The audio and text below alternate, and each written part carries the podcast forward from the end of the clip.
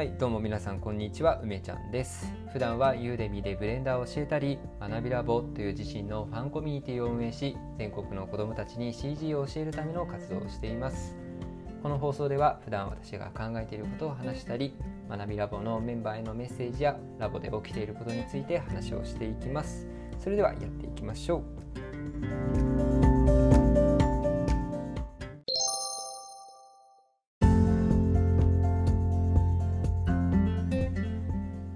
はい、ちょっとね、間が空いちゃいましたけど、お久しぶりでございます。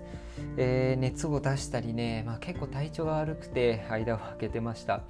うん、まあなんか体調悪くて途中から諦めちゃってね、作業とかしてたんですけど、いや、だいぶですね、久しぶりに、うん、数日って長い間ね、体調崩しちゃいましたね。まあ、この間、本当いろんなことがあって、、えー、思い出せる限りですね、えー、パーッと喋っていこうかなと思います。まずですね、えー、体調を崩す前はちょうどですねこれラジオでは喋ってなくてラボの中でだけ共有してたんですけど、えー、子供たちにね CG を教えたいよっていうことをまああまあ、夢というか目標としてね掲げていて、えー、これはね最終的には全国回って、まあ、ラボ面がいるような場所に行ったりとかしてねそこの学校とか地域の、まあ、なんかそういう施設があればそういうところで、えー、例えば CG みたいなイベントを開いてね。で CG だけじゃなくていつかこうみんなが持っているものみんなが好きなものをそこでね教えられるようなそういう活動をしていきたいっていうのが、まあ、私の大きな夢なんですけど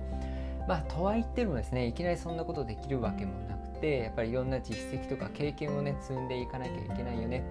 っていうふうに思っています。で、うん、もちろん、まあ、今私33でね、えー、早くねその夢にたどり着ければいいけどやっぱりその経験っていうのをじっくり積む、まあ、そういった年齢でもあるのかなっていうのをねあまり焦らずにね、えー、考えていたりするんですけど、まあ、じゃあ地域でね指示を教えていくよとかってなった時になかなかその場所を抑えたりとか集客したりですね、えー、あのお金を取らなくてもやっぱりその来てくれる人を集めるってこと自体がさとっても大変なことだし、うん、なかなかねいろんな仕事を並行しながらやっていく中ではこれってすごく難しいと思うんですよね。まあ、なので、えーと、一番やっぱやりやすいのは学校に出向いて、えー、そこにね集まってる、えー生徒さんに授業をするっていうことが、まあ、ある種やりやすいのかなと思ってます人を集めるみたいな側面からね、まあ、一方でちょっと学校相手ってやっぱりうんなんかこう身が締まる思いというかね引き締まる思いがあるじゃないですか。あやっぱりきちっとした場所だし、えー、先生方とねどういうふうに関わっていけるかってなかなかドキドキだったんですけどもあのー、先日ですね、えー、近くの、えー、進学校にですね高校ですね高校の進学校の方に、えーと、出向いて話をさせていただくことができました。あの副校長先生がですね、え副校長先生って言い方合ってはい。副校長先生があの対応してくださってえー、とても親身というか私の話をですね真剣に聞いてくださってですねあんまり 話を聞いてくれるもんだから私もこう熱く語っちゃってですね 私にはこういう夢があってでこういうことをやりたいと子供に CG も教えたいし本当に教えたいことはあ CG じゃないんだって、ね、そう CG を通していろんな新しい学びのチャンスとかね、えー、世の中いろんなものが溢れていて、まあ、自分の好きなものに出会ってねそれを一生懸命勉強するって楽しいことだよね。そういうことを、まあ、子供たちに知ってほしいなというか、うん。まあ、気づきがあったらいいなと思ってここに今今日来ていますっていう感じでですねプレゼンをしました。で結論はですねあの一緒にやりましょうということで、えー、高校で、えー、授業ができるかもしれない、うん、まだねいつとか具体的にどういう内容とか、うん、どんな風にっていうところまでは全然ね全く話していないですけど少なくともあそういうね思いで来てくれているならあの話も誓いますよっていうふうにあの言っていただけてですねえー、実際にはじゃあちょっとあの学校の様子とかまたもう一度ね、え、具体的に生徒がいるんだかないる状態でいるのかな、まあ、設備とかねそこら辺のチェックとかパソコンとかでね必要だからそういったもの見に来てくださいねっていうね返事をもらってます。いやねすごく学校に行くのは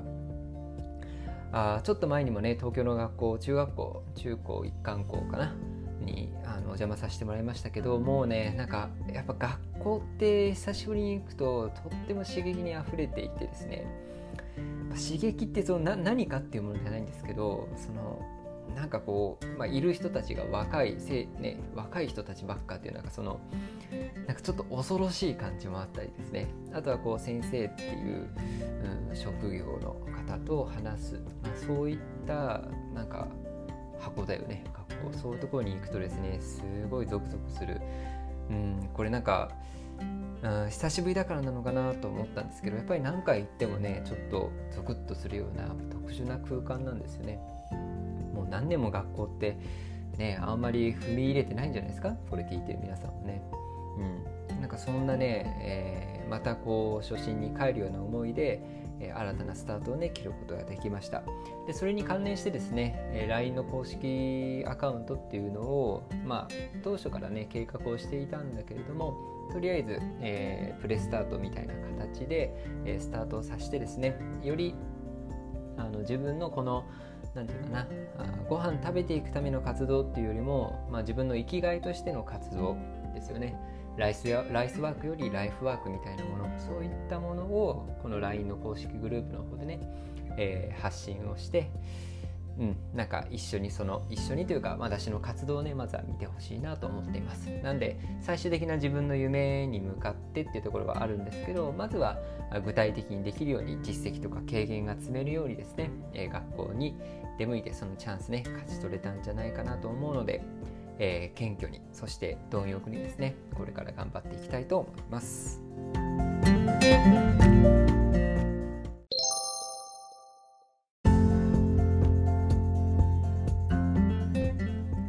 はい、そして休みの間本当いろんなことがありましたね。えー、ラボの方ではラボメント会で五号うさぎさんが話してくださってこの話ってしたっけ？もう全然覚えてないなあのすごくね私は共通点をいっぱい感じてすごく楽しかったですね。でその2日後ぐらいかな座談会っていう新しいラボのイベントっていうのが始まりましたね。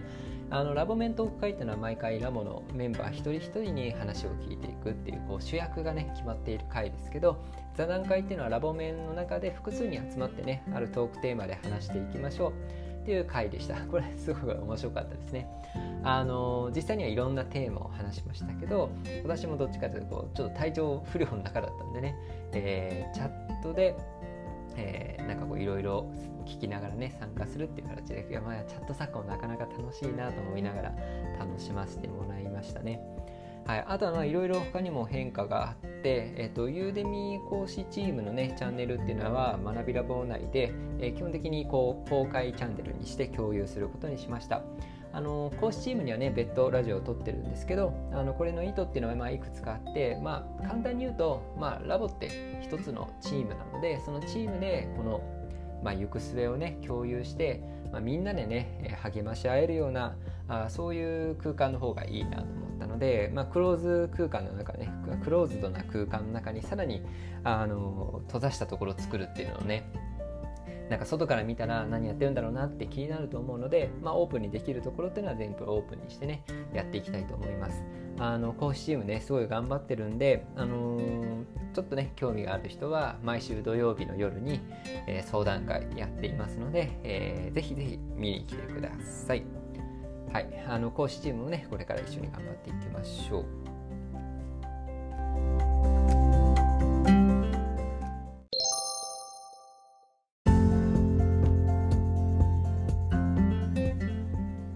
はいであとは自分の仕事の方ですけどね今はとりあえず UE5 の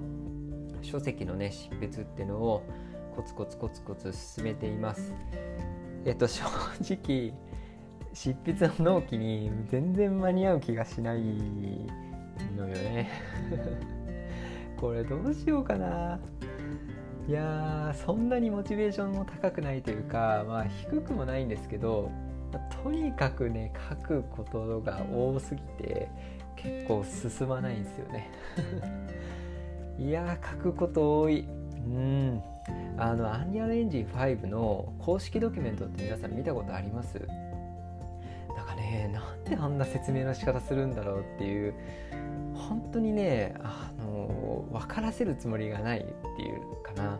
でもなんかわかるんだよねああいうさ公式ドキュメントって逆に砕けた表現で書くとなんか公式ドキュメントっぽくないっていうさなんかすごく伝統的な公式ドキュメントのこう守られたら分かりにくさみたいなのがあるんですよね。こう公式ドキュメントはちょっと分かりにくくあるべきみたいなもう何ていうかさ分からない言葉を調べてるのにそこにさらに分からない言葉がさ2つ3つ存在してるってもうダメだと思うんだよね私。うん、でもっと言うとねあれはなんか英語がベースだからなのか和訳がかなり違和感があってそもそも全然言ってる意味違う違いませんかっていう文章が結構多いんだよね。でそれを説明していくのが結構大変でそれにこう何て言うんだろうな。あこれはこういうパラメーターですって一言書いてさはいこうとこうみたいな写真が2つあってもさ普通の人さ全然わかんないと思うんだよね。だから実際に書籍を書く時にはその公式ドキュメントみたいな書き方っていうのは一切してなくてもう本当に丁寧すぎてうざいぐらいな書き方してるんですよね。でいわばちょっと書籍っぽくない何て言うんだろうな。いわゆる私が嫌いな 本っぽくないんですけどでもなんか私らしい書籍に仕上がるんじゃないかなと思います。だからあの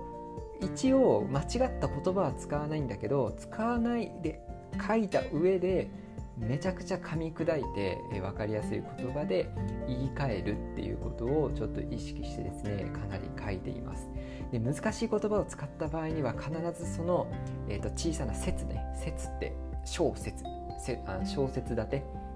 になってるんですけどその説の中で必ず語句説明を別で書くっていうようにしてますね。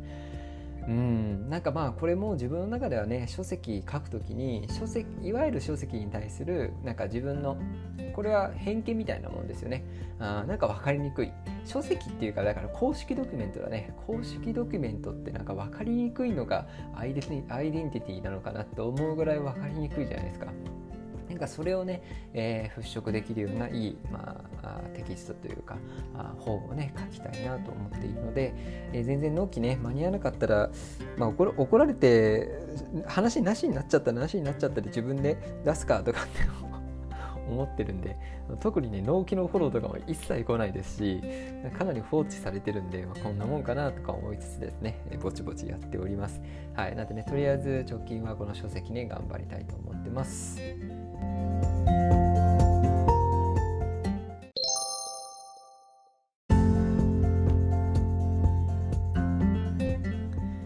はいということでだいぶ休んでるとなんか近況報告で終わっちゃいますね。あのなんで体調崩したかっていうとおそらくなんですけどあのコロナではなくてきっとで一応調べた感じだとコロナではなくて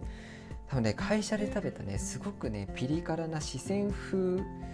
焼肉みたいのがあったんですよ。でそ唐辛子系が多分私ね、まあ、辛いのやっぱダメででもそんなにね食べた感じそんなダメかなとは思わなかったんですけどそこからお腹の調子が崩れてもうずっと下痢45日間ずっと下痢だったんですよねなんかそんなに下痢続くことあるっていうぐらい下痢で初日はすごい熱が出てその後もずっと頭痛になってひたすらねお腹が痛いっていう時期がねずっと続いてましたね。うんなんかとにかくお腹の調子がね崩れると体って全部あなんか崩れていくんだなっていうことを改めて知ってですね。最近あのラボのメンバーも話してましたけどやっぱり腸内環境ってすっごく大事だよねっていうことをね改めてあの確認した数日間でした。うん。まあ、でも途中からねなんかあの休みすぎちゃって体調が悪いような感じもして病は気からだなん？病は気からだなと思ってですねあの普通に作業してたんですけどまあなんかちょっとぐらいの体調不良でも作業できちゃうなっていうのが正直なところなんでなんか後半はなんかダラダラしちゃったなっていうのが少し反省ですね。はい、これからね、あのいろいろ学校に向けてとか、あそしてラボもねこれからいろんなあ歩みがあると思いますし自分自身もこれからも頑張っていきたいと思います。うん、なんか 謎のタイミングで豊富になりましたけど、まあ、これからね秋を迎えて、えー、過ごしやすい季節になるのでしっかりね、えー、講座なりいろんな価値あるものを作っていきたいと思います。ということで最後ね抱負ということで締めました。はい皆さんもこの秋、えー、何をやりたいですか、えー、目標を立ててねそして年末になってああれやっとけばよかったなってそして新年になってね、えー、また去年と同じ目標を立てないように今年のうちにできることは今年にやりきりましょうはいそれでは最後まで聞いていただきありがとうございました。またお会いしましょう。バイバイ。